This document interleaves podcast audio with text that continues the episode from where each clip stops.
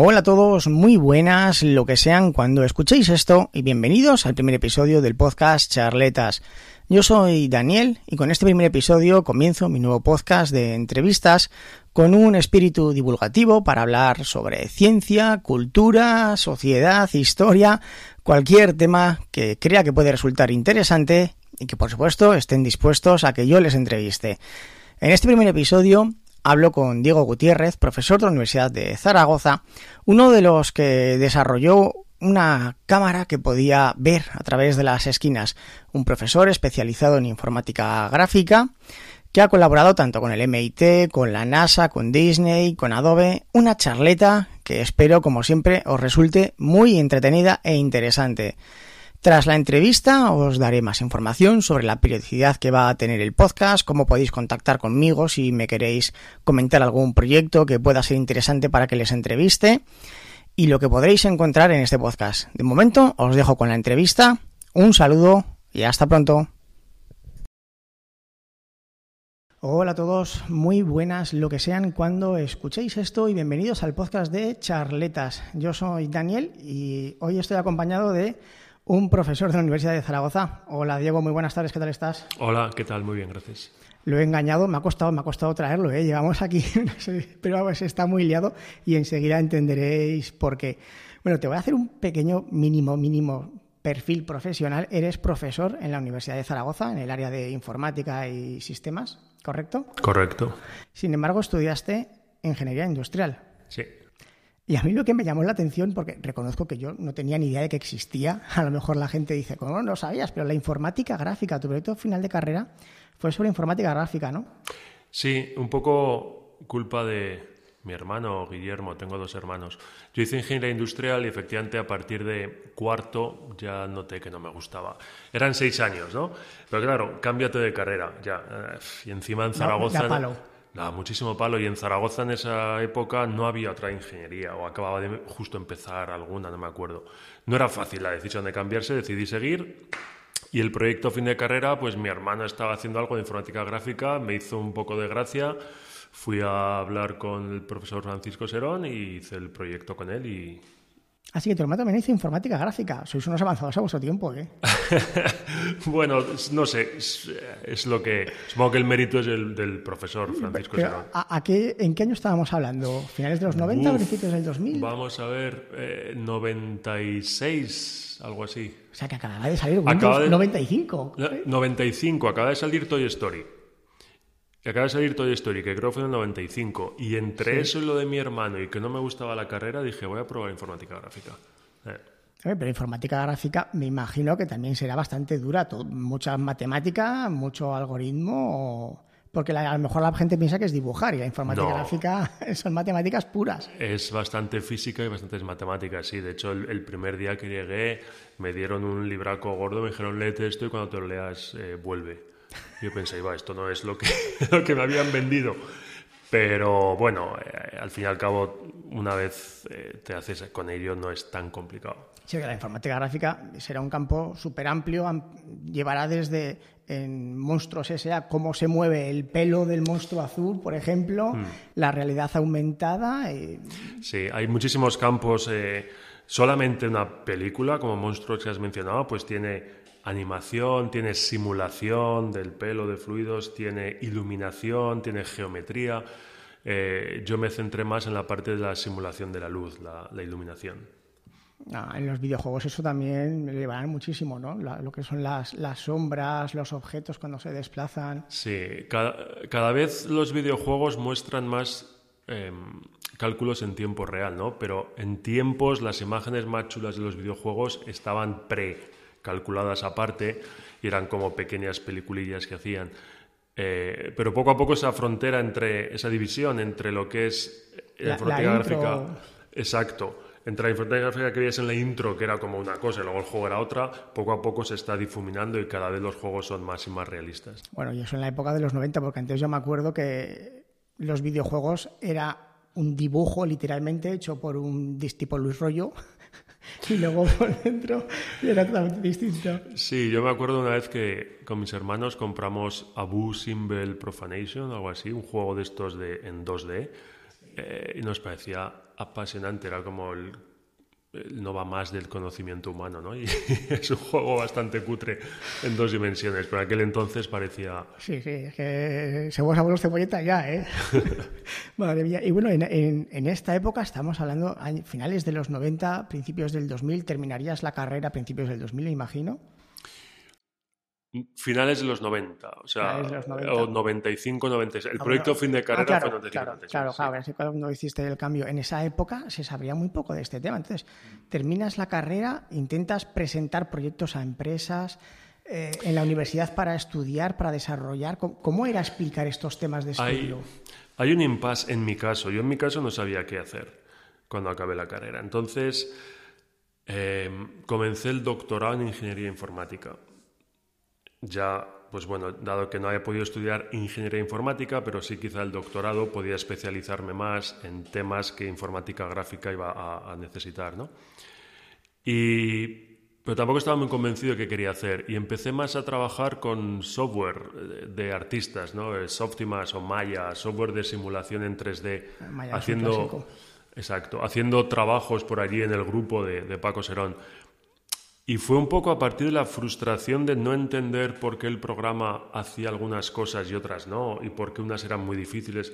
Entonces empecé a intentar entender las tripas del programa y eso me fue desviando de manera natural un poco a la parte de investigación. Es, un tema muy hardcore, ¿eh? entender, cómo funciona un programa de como Maya no, no es moco de pavo.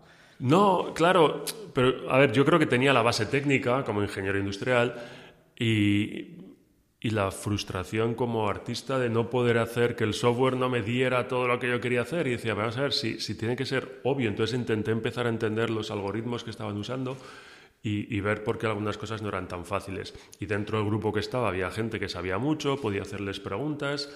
Y como te digo, de esa frustración de la parte más artística fue donde derivó mi carrera de investigación.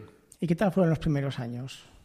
Fueron divertidos primero, pero casi desde la inconsciencia lo que uno estaba haciendo. O sea, en los primeros años míos yo seguía, digamos, eh, en, el, en, el, grupo de informática gráfica avanzada.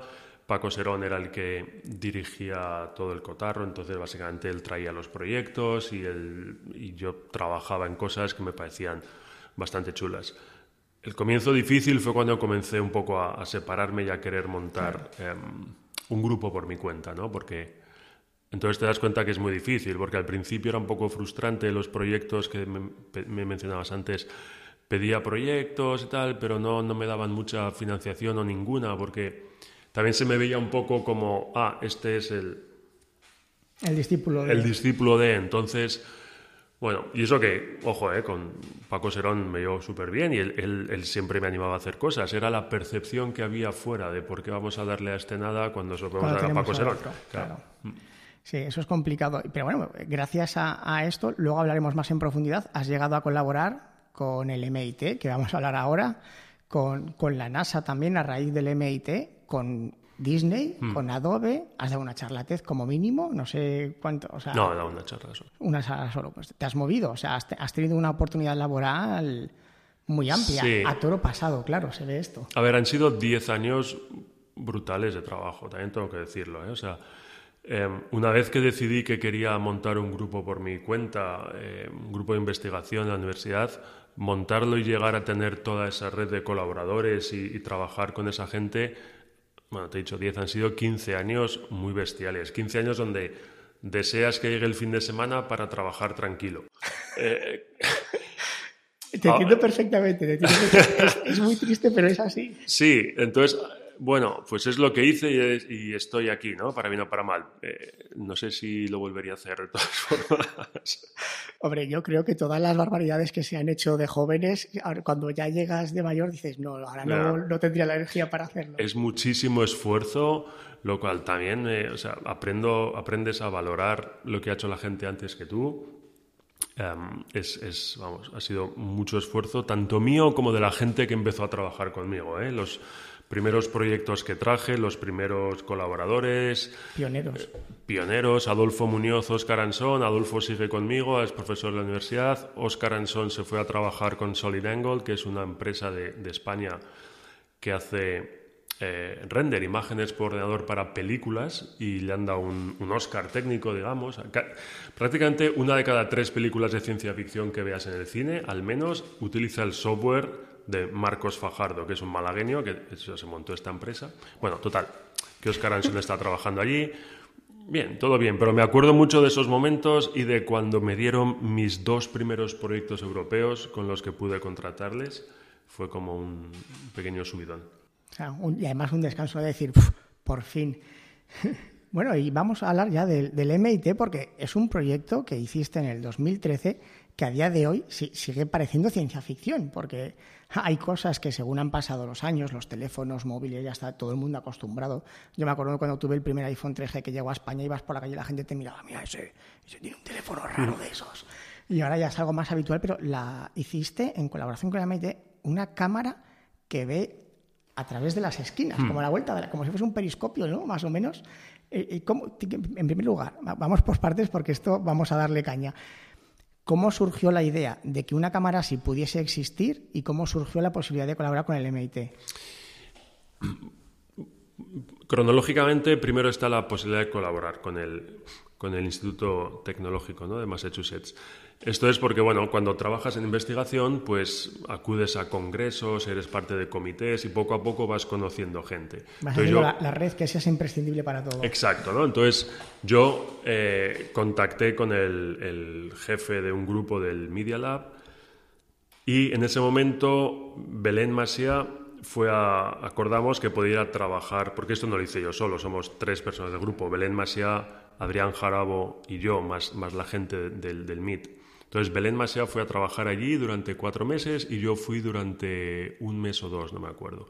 Entonces, en ese momento surgió allí la idea, no, de la cámara todavía, sino de intentar capturar luz en movimiento, hacer un sistema que pudiera hacer un billón de fotogramas por segundo, de manera que tú puedes ver la luz cómo avanza a través de una escena y cómo interactúa con cosas. Ese era el desafío del 2012 que publicamos en 2013. Y a raíz de ahí una vez hemos conseguido ese, ese reto, la pregunta era, vale, ¿qué podemos hacer con esto? ¿Qué tecnología podríamos desarrollar a partir de esto? Y la primera idea que surgió fue esto de la cámara que fuera capaz de mirar alrededor de las esquinas, aprovechando que capturas un billón de fotogramas por segundo. Eh, la intuición es, creo que sencilla de entender, ¿no? Tú Imagínate la salida de un garaje hay, hay espejos para poder ver a la vuelta de la esquina, ¿no? Si ahora quitas el espejo, ya no ves. Pero te puedes imaginar que la información que ha llegado a ese a lo que antes era el espejo sigue llegando ahí, solo que la pared, que ahora es el ladrillo, no te la devuelve tan ordenada, ¿no? Digamos que la, la, convierte en algo incoherente. Pero esa información está allí, de alguna forma. Con esta cámara de un billón de fotogramas por segundo, es como si pudieras a cada fotón que te llega a la cámara preguntarle dónde ha estado. Entonces, todos los fotones que llegan de esa esquina donde antes estaba el espejo y ya no está, le puedes ir preguntando qué has visto a la vuelta. Es una forma un poco poética de contarlo, ¿no? No, sí. Pero esa es la, intuición. Yo te entiendo, yo te entiendo perfectamente, pero claro, para ti es muy lógico, pero tú me dices esto y yo lo primero que pienso es, pero ¿qué discos duros utilizas para guardar toda esa información? No es, no es tan caro. Lo más caro, caro a nivel de computación ni caro a nivel de almacenaje, porque son pero si una, una, foto de un móvil de estos que hay ahora de 40 megapíxeles te, te ocupa una, Bueno, no, no, hacemos fotos de 40 megapíxeles, ¿eh? Hacemos fotos... Y luego se lo van rescalando. Sí, cada, cada, imagen, ahora no me acuerdo la resolución espacial, pero además me acuerdo una anécdota que presentamos un vídeo de estos donde se veía la luz atravesando una botella a un billón de fotogramas por segundo y nos dijeron, ¿lo tenéis en HD? y dije, a ver, no. Pero no, o sea, lo, caro del sistema actualmente es capturar la información, lanzar los pulsos de luz para poder capturar la luz que rebota. No podemos usar todavía luz normal, luz de una bombilla. Tenemos que lanzar luz láser a esa esquina que rebote, que vuelva al sensor y entonces hacer todo. Es todo un sistema controlado por vosotros, no utilizáis luz ambiente, por así decirlo. De momento no. Otra cosa es...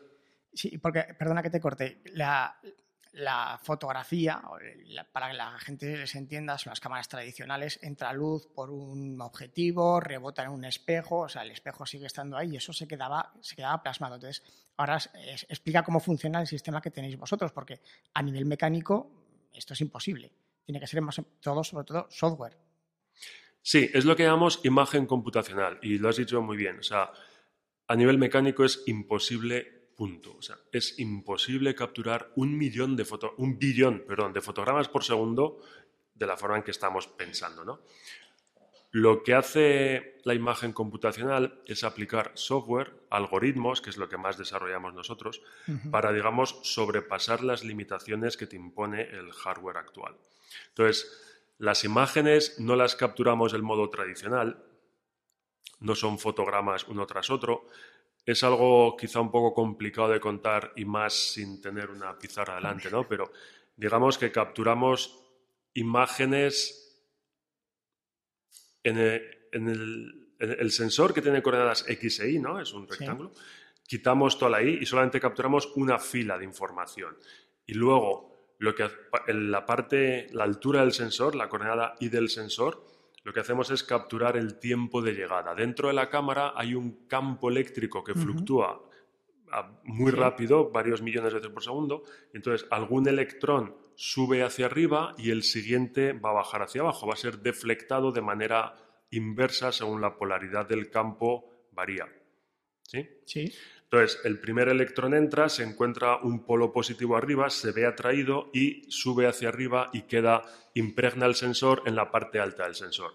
El siguiente electrón, cuando digo electrón, piensa en fotones, yo pienso en fotones. que han sido convertidos a electrones dentro de la cámara. El siguiente electrón ve el campo eléctrico polarizado al revés y entonces se ve atraído hacia abajo. Entonces, esa intuición de que el primer electrón que ha llegado está arriba y el segundo está abajo, te está diciendo quién ha llegado antes. ¿no? Entonces, ese tipo de... al final lo que tienes es como, imagínate una huella de un frenazo, ¿no? Tienes ahí como una marca, lo que llamamos un streak, es una marca de cómo han llegado los fotones, en qué orden han ido llegando y luego solo reconstruimos amontonando un montón de rodajas. Insisto que es un poco complicado de contar sin, dibujos delante. No, no, y aún con dibujos, con dibujos yo debería decir. Pero la idea intuitiva es que tenemos que usar computación, que efectivamente no se puede hacer mecánicamente. Y eso es el secreto de la imagen computacional, que es el, campo, eh, uno de los dos campos que, en los que estoy trabajando actualmente.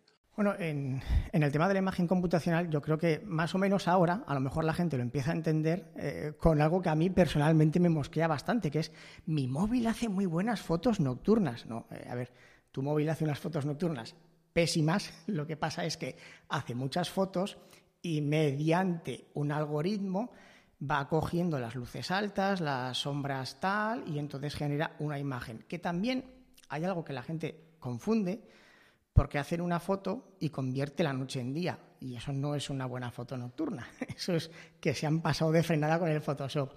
Entonces, a lo mejor más o menos en este aspecto la gente empieza a entender un poco cómo funciona, ¿no? Sí, eh, has puesto un ejemplo muy bueno, es el que pongo yo. O sea, los teléfonos cada vez hacen mejores fotos y es verdad que hay avances en electrónica, en sensores, en la óptica, pero sobre todo en la computación. Como tú has dicho, la foto que te da cualquier cámara digital es la interpretación que ha hecho la cámara de lo que tú querías fotografiar, según los datos que le han entrado. Entonces, cada cámara tiene un mini Photoshop por dentro. Y por eso dos cámaras distintas harán fotos distintas de la misma escena. Y intentan realzar más, los colores, o como en el caso que dices tú de imágenes nocturnas, pues fijarse en los focos y crear unos gradientes, unos contrastes. Eso, hoy por hoy, es casi todo computación. Y por eso a veces, ahora cada vez menos, pero muchas veces tenías una imagen muy chula, una foto y te preguntaban, ¿eso tiene Photoshop? puede que sí, no lo sé, pero yo, les decía, joder, tu cámara también tiene un Photoshop por dentro. Cuando tú haces una, una foto con una cámara digital y te da la foto final, la ha photoshopeado. Como ella ha pensado que va a quedar mejor, pero tiene un software por dentro. Entonces, em, ese tipo de algoritmos de, manipulación de los datos para darte la imagen final es la, imagen computacional. Mm. Y bueno, gracias a, esta cámara, a esta colaboración con el MID, yo creo que es con lo que más bombo se, dio a tu equipo y, más te vi yo por, entrevistas. ¿Ahí cambió la percepción cuando ya intentabas ir con tu equipo a pedir un proyecto, un proyecto? ¿Cambió la percepción que se tenía de vosotros? Sinceramente creo que cambió igual que se nos conocía más en entornos no profesionales. Pero creo que para entonces ya teníamos una cierta reputación a nivel de nuevo los entornos profesionales. O sea, no te invitan al MIT si no, hay, cierta confianza. Es lo que comento. Eh, a lo mejor muchas veces se conoce más a la gente fuera de España que en el propio país.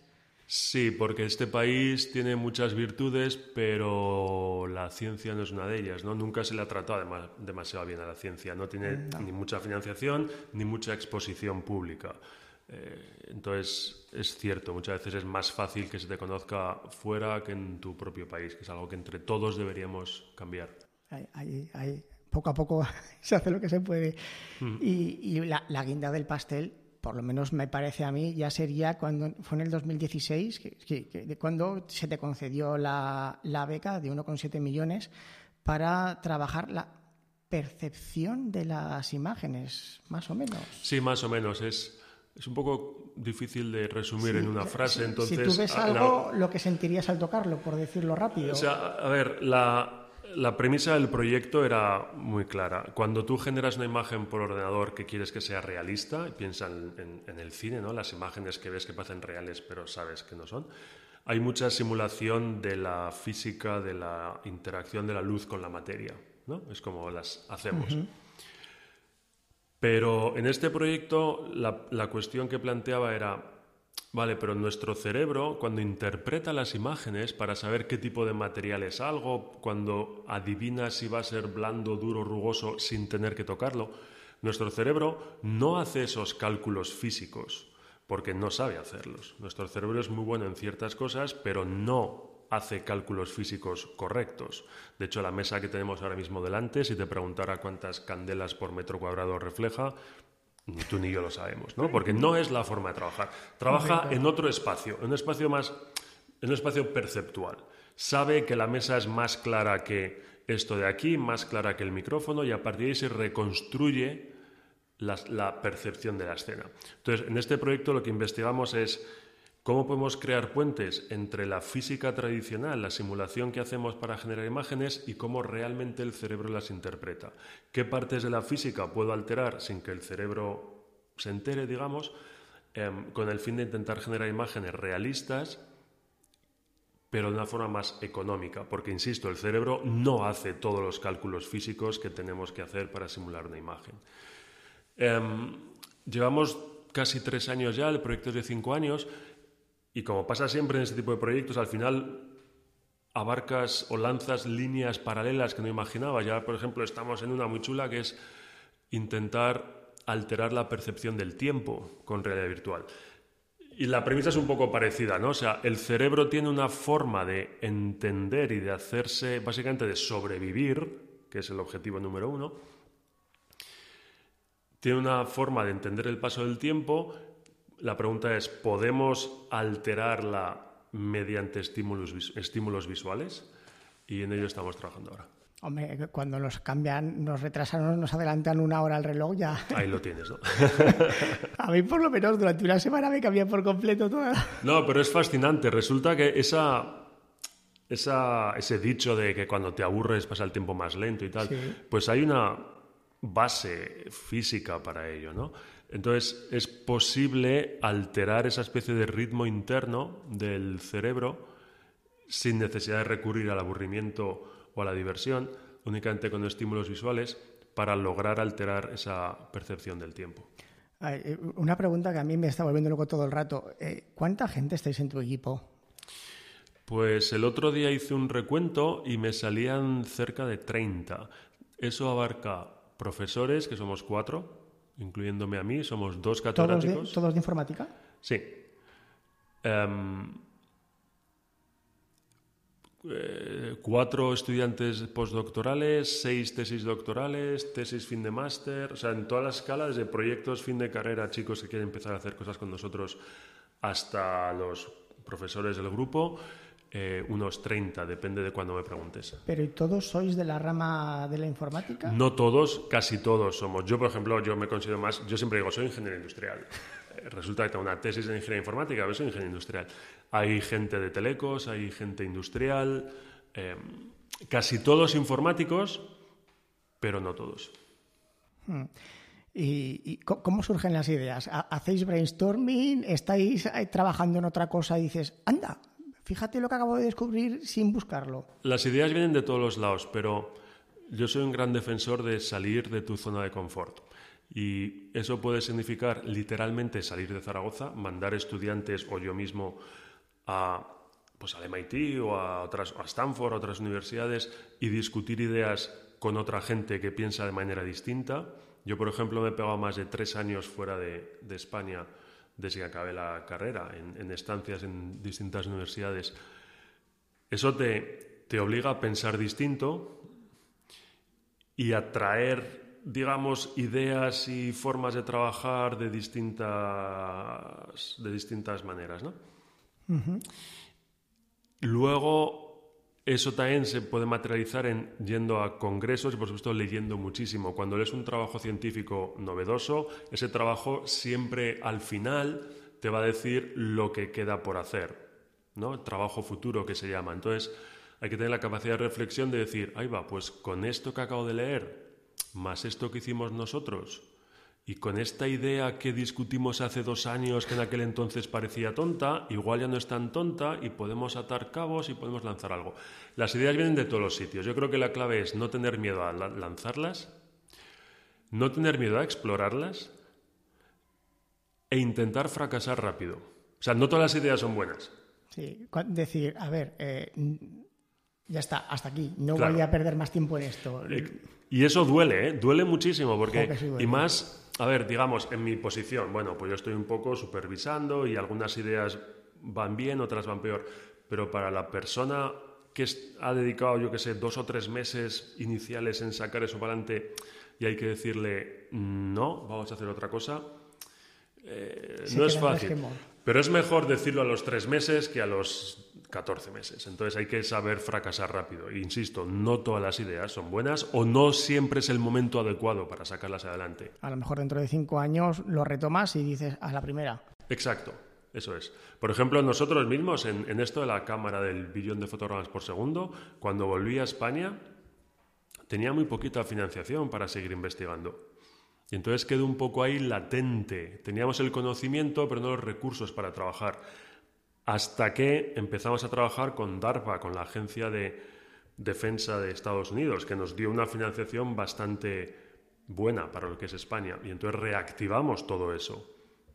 Y en cuatro años podemos publicar en Nature. O sea, la idea, eso ha tenido que estar ahí latente, nunca lo abandonamos, pero no podíamos seguir porque no había financiación. Y había que hacer otra cosa y no pasa nada, no se acaba el mundo. No, por idea será, así al revés, es hay muchas ideas y poco tiempo para hacerlas. Y bueno, em, empezará a colaborar con empresas como, como Disney, que otra cosa no, pero recursos tienen que tener a, patadas, o, con Adobe, que además yo creo que según estamos hablando, todo el mundo estará pensando constantemente en, Adobe y en cómo las, las, las mejoras que hacen cada año.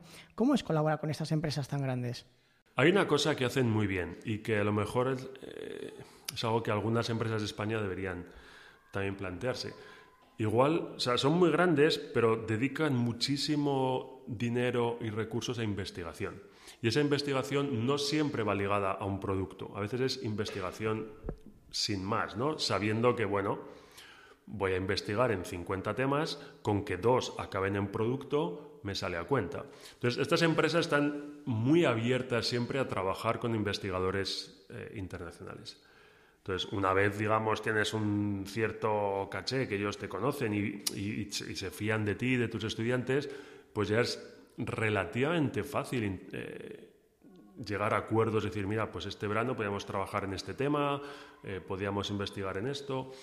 Es, está muy bien, sobre todo para los estudiantes, porque ah, es una experiencia muy buena, suelen irse allí a trabajar con ellos el sueldo es espectacular comparado con... no, eso ni se menciona. no vamos a mencionarlo. Pero eso, están trabajando con los mejores en una empresa puntera a nivel mundial, se dan cuenta que lo que hacemos aquí en Zaragoza es valorado en Disney y es valorado en, Adobe, o sea, se dan cuenta que estamos trabajando a un nivel eh, digamos, puntero, con lo cual es beneficioso para todos. Bien, eh, habéis trabajado con, Adobe, habéis trabajado con Disney, sois, sois reconocidos y mm, me imagino también que muchísimas otras empresas irán detrás de vosotros, porque ahora estamos en, en una época en la que eh, salió Avatar y todo el mundo pensaba que el cine iba a ser en 3D y al final se ha quedado en nada se empezó a hacer el Pokémon Go, todo el mundo pensaba que todos los videojuegos iban a ser con realidad aumentada. Entonces, cuando, cuando tú ves estos, estos booms y hay empresas a lo mejor que quieren colaborar con vosotros, me imagino que también muchos te habrán intentado fichar, me imagino, mm. eh, ¿cómo ves tú estos booms y cómo reaccionas ante ellos con los conocimientos que tienes de, de la realidad? En general creo que estos booms son buenos porque como he dicho antes, no todo tiene que tener un éxito prolongado. algunas ideas pueden fracasar. Em, el cine en 3D ha vuelto, digamos, a fracasar un poco en el sentido de que efectivamente ya no tiene el atractivo que parecía que iba, que iba a tener. Pero en cambio, ahora tenemos realidad virtual. Eh, que también es una tecnología que ha salido, ha intentado salir varias veces y ha fracasado y ahora parece que por fin tenemos la tecnología necesaria para cumplir las expectativas de esa tecnología. Pokémon Go, yo realmente pensaba que si esto era el futuro de la humanidad, mejor. Cuando veía a todos los chavales ahí con el teléfono móvil.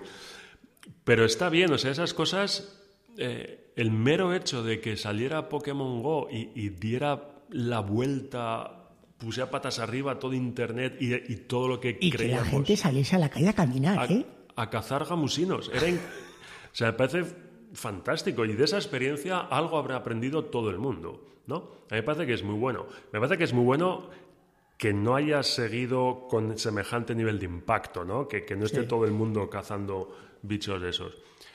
Pero sirve para demostrar cómo una tecnología, si logra tocar la tecla adecuada, puede tener un impacto muy directo en la, en la sociedad o en parte de ella, ¿no? Porque a veces el problema que hay, la tecnología puede ser mejor o peor, pero igual la aplicación que se ha buscado para ella no es la adecuada o de nuevo el momento en que se ha lanzado no es el, no adecuado, ¿no? De, nuevo la realidad virtual, lo que pasó, la, realidad virtual lleva desde los años 60 siendo como un concepto y se ha intentado lanzar, pero no, no había tecnología para soportarla. Ahora parece que sí, igual es un boom que dentro de cinco años vemos que ha vuelto a caer, pero ahora parece que hay ciertas aplicaciones de realidad virtual que sí que están funcionando. Sí, pero eh, yo, bueno, mira, voy a aprovechar que estás tú, esta pregunta no la tenía pensada. ¿Cómo, lo ves tú, el, típico ejemplo, la película de Johnny Mnemonic, ¿vale? Eh, mm, queda muy chulo en una película, pero vamos, tú que te pasas horas con un ordenador, ¿tú te imaginas estar trabajando así todo el rato con los brazos? O sea, ¿cómo...? Mm, a día de hoy no, pero... Mira, el, otro día di una charla en Ibercaja, en el patio de la Infanta, que está donde está siempre el edificio de Ibercaja, ahí en Plaza Aragón. Pues tuve que mirar en Google dónde estaba por asegurarme. O sea, tengo, incluso yo que soy muy poco de, de teléfono móvil y tal, ya tengo una cierta dependencia tecnológica. Yo creo que la tecnología poco a poco va, sin que nos demos cuenta, eh, envolviéndonos. A día de hoy me parece ridículo pensar que yo puedo estar, pero a lo mejor dentro de 20 años, ahora mismo estoy buscando datos en mi retina sin que tú los veas y estoy haciendo gestos y tú lo ves natural. ¿Por qué? Porque eso habrá penetrado progresivamente, ¿no? Mm. Es un poco también de una charla de realidad aumentada y, y mi, mi postura era que ya tenemos mucha más realidad aumentada de la que creemos que tenemos. La realidad aumentada no es solo dinosaurios en miniatura andando por la mesa. Cada vez que vas a un restaurante y lo buscas en TripAdvisor o en Yelp, cada vez que usas el móvil para aumentar tu información sobre algo, eso es una forma de aumentada, que ya ni nos damos cuenta que la estamos usando, ¿no? Entonces, no sé si todas esas tecnologías, aunque puedan hacerse, tendrán éxito, pero sí que creo que usaremos más de las que nos vamos a dar cuenta que estamos usando, si me explico. Sí, a mí más de una vez me ha pasado, además yo que tengo problemas en la, en la vista, de a lo mejor coger un producto y no ver bien unas letras y, hacer así en la caja, digo, ahí va. Sí, exacto. Y a ti te ha pasado que eres un adulto, eso, hay muchos vídeos de, niños, pequeños haciendo eso, ¿no? Ese tipo de... Sí, es algo con lo que vamos a tener que, que convivir, pero yo siempre ha pasado, ¿no? Cuando llegó la cámara de fotos, ah, ya nadie va a pintar cuadros, porque ¿para qué vas a pintar un cuadro? O sea, se trata de que todas las tecnologías no van a tener éxito, algunas sí, y no todas serán disruptivas. Eh, como digo, irán entrando poco a poco, igual que los teléfonos móviles han ido entrando poco a poco y cada vez hacen más cosas que no nos llama particularmente la atención. Pero a mí personalmente, que he viajado por Estados Unidos hace 20 años con los mapas de desplegar, lo, que hacen los móviles ahora, el hecho de que nadie se pierda, me parece increíble. Totalmente, eso es, una maravilla. ¿Y cómo, cómo ves tú las, las, tecnologías que tenemos actualmente y hacia dónde? Porque, bueno, yo me atrevería a decir que hay dos empresas que son las que más tiran de esto, que son las que están en nuestro bolsillo, eh, Google y, Apple. ¿Cómo ves tú hacia dónde se están encaminando cada una? Privacidad, fotos, las. Porque a nivel gráfico yo creo que el uso más cotidiano, quitando el, cine y los videojuegos, son las simples fotos que se hacen con el móvil que luego nadie mira. Tengo que decirlo. Sí.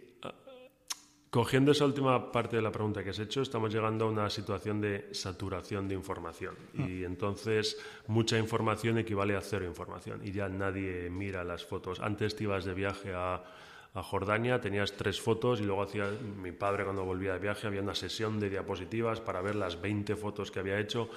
Ahora, como tienes 600, efectivamente, pues ya no tienen tanto valor. Y como todo el mundo está subiendo en Instagram y por ahí, pues no tiene tanto valor. Eh, no sé, no sé la pregunta que responderte porque yo soy muy anti redes sociales, ¿no? Tengo muy poquita presencia y la que tengo no, es más que nada el, eh, la, investigación que están desarrollando estas empresas a nivel de informática gráfica, porque eh, los Pixel hacen unas fotos de noche estupendas. Mm. Apple este año parece que también se ha puesto un poco. Entonces, yo creo que las empresas que más tiran de este carro a nivel de investigación, de desarrollo, son estas empresas. ¿Tú crees que esto a nivel luego ayuda a todos los demás, ¿no? Mm. Esta investigación. Sí, yo creo, a ver, hay una cosa ahora que también está pasando, que es el tema del deep learning, ¿no? de, las máquinas empiezan a...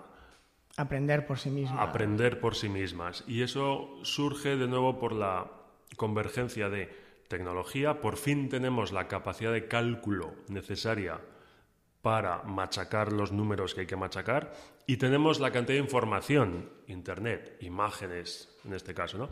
Google, Apple, cada vez más este tipo de empresas los avances que hay están más basados en deep learning que en lo que explicábamos antes de calcular la interacción física de la luz con la materia. Al final, el paradigma es, hay miles de millones de imágenes en Internet, voy a ver cuáles funcionan bien, voy a copiarme de ellas y dame tu foto mala que voy a intentar mejorarla según lo que sé que gusta a la gente. ¿no? Ese es un poco la, eh, el paradigma del deep learning.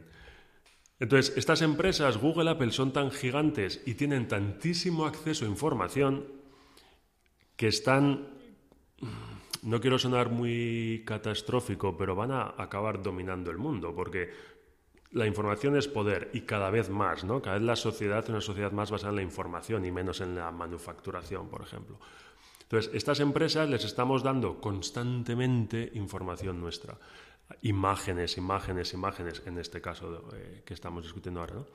Entonces, ellos tienen ahora la capacidad de cálculo y nosotros les estamos dando la información que necesitan para generar cada vez algoritmos mejores en prácticamente todo lo que tenga que ver con información visual. La pena es que lo que estamos perdiendo es el entendimiento de por qué una cosa funciona mejor que otra. Porque es curioso que gente que trabaja en temas de deep learning, lo que está empezando a investigar es la propia red en sí, en plan, vale, la, red me está dando estos resultados, son fabulosos, tu teléfono móvil hace unas fotos nocturnas espectaculares, ahora quiero entender por qué. Lo que hemos hecho hasta ahora es una especie de fuerza bruta, de que el móvil haga todos los cálculos con su deep learning, todo lo que tenga que hacer, y ahora es de, espera, espera, espera, ¿qué es exactamente en qué se ha fijado la, red para que, lograr. Que además, con esto volvemos al principio, que es cuando tú quisiste estudiar informática gráfica para saber por qué Maya mm. no te permitía hacer según qué cosas. Es... Exacto, exacto. Solo que ahora soy, somos de los últimos románticos que todavía estamos manejando ecuaciones, ¿no? En vez de soltar un porrón de imágenes a una red. Entonces, ¿tú crees que todo esto se está, se está centrando todo el esfuerzo en el deep learning y en aprender de lo que ya funciona que en comprender? En estas aplicaciones que me mencionabas de Apple, de Google y tal, sí. ¿Y en, tu, proyecto no? En mi proyecto no. Nosotros también hemos hecho deep learning, somos culpables como cualquiera.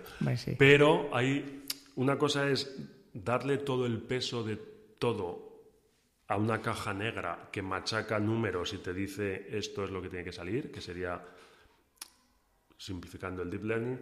Nosotros usamos deep learning en momentos concretos. Desarrollamos un algoritmo y en un momento dado hay que hacer una optimización. Bueno, deep learning es una especie de optimización avanzada de, vale, con estos datos que hemos logrado generar con nuestros algoritmos, que el deep learning los acabe de mejorar. Deep learning funciona, está muy bien cuando los modelos que uno maneja, modelos físicos, digamos, no llegan a capturar todas las esencias, los recovecos de, todos los, de toda la casuística. Entonces, la forma que tenemos nosotros de trabajar es todo sigue basado en modelos físicos y usamos learning para, digamos, completar esos modelos. Y bueno, tu beca te la dieron en el 2016, son para cinco años, así que más o menos ya has, pasado del Ecuador. ¿Qué, tal va el proyecto? ¿Has conseguido lo que esperabas, más, menos? ¿Cómo lo resumirías? El proyecto va muy bien porque es un tipo de, de beca, de proyecto que por definición está abierto. O sea, Europa no te pide dentro de cinco años dame una máquina que funcione con lo que dices que vas a hacer. Tú a Europa le dices, quiero investigar en esta línea. Y das unos motivos, unos argumentos y una forma en la que crees que harías las cosas si te dieran la financiación. Una vez recibes la financiación, trabajas en esa línea y bueno, estamos sacando muchos resultados, publicaciones muy buenas, luego la cosa va bien. Em, va incluso mejor de lo que esperaba. Porque, alegro. Sí, porque el otro día, tuve, bueno, hace un par de meses, tuve que hacer el informe intermedio, no sé qué. Y claro, cuando empiezas a poner todo lo que has conseguido, una cosa tras otra, dices, joder, pues realmente está funcionando muy bien la, la cosa, el proyecto. No es que hayamos el proyecto no es finalista, no tiene un final de decir, como digo, toma la máquina, ya está construida. No es como en España, por así decirlo, es, en ese aspecto es muy distinto. En ese aspecto es muy distinto y ojalá en España cambiara la, la cosa. Porque es que además si haces proyectos finalistas y más en España que son más cortitos y con menos dinero, ¿no? A tres años, por ejemplo, y me pides algo que funcione con un botón, mi investigación va a ser incremental si yo tengo que pedir al ministerio dinero y el ministerio más o menos quiere que en tres años haya algo tangible, no me voy a atrever a hacer grandes, a tomar grandes riesgos. Voy a intentar hacer algo incremental para asegurar el tiro, digamos, ¿no? El proyecto Europa es completamente distinto. Es cinco años, dame una línea de investigación, explícame por qué eres el hombre para hacerla y, para adelante. Pues pues nada, eh, me alegro. Hombre, la verdad es que la Europa en ese aspecto es un, es un balón de oxígeno ¿no? para los investigadores que no, no, es nada fácil. No, tal y como lo he dicho, igual suena que es muy fácil, ¿eh? pero ojo, estos proyectos europeos son muy difíciles de conseguir y luego pasas una primera criba la, segunda entrevista, esto estamos jugando en el tiempo, te estoy entrevistando a ti ahora, pero hace tres semanas entrevisté a Igor García, que, ha conseguido dos becas. Entonces, en, esa, en la entrevista de la semana que viene, veréis cómo funciona todo el paso, todo perfectamente hilado. ok, pues entonces no voy a repetir, pero vamos, ir a Bruselas a defender tu... Sí, sí, no, está, es un, está muy bien conseguir, eso es un... ¿Irás a por otra cuando termines esta? Me tomaré un sabático si puedo. Eh, gracias a Dios hay gente en el grupo que es muy buena. Entonces ahora mismo acabamos de pedir dos más, no mías, dos eh, becas similares de Adrián Jarabo y Belén Masia.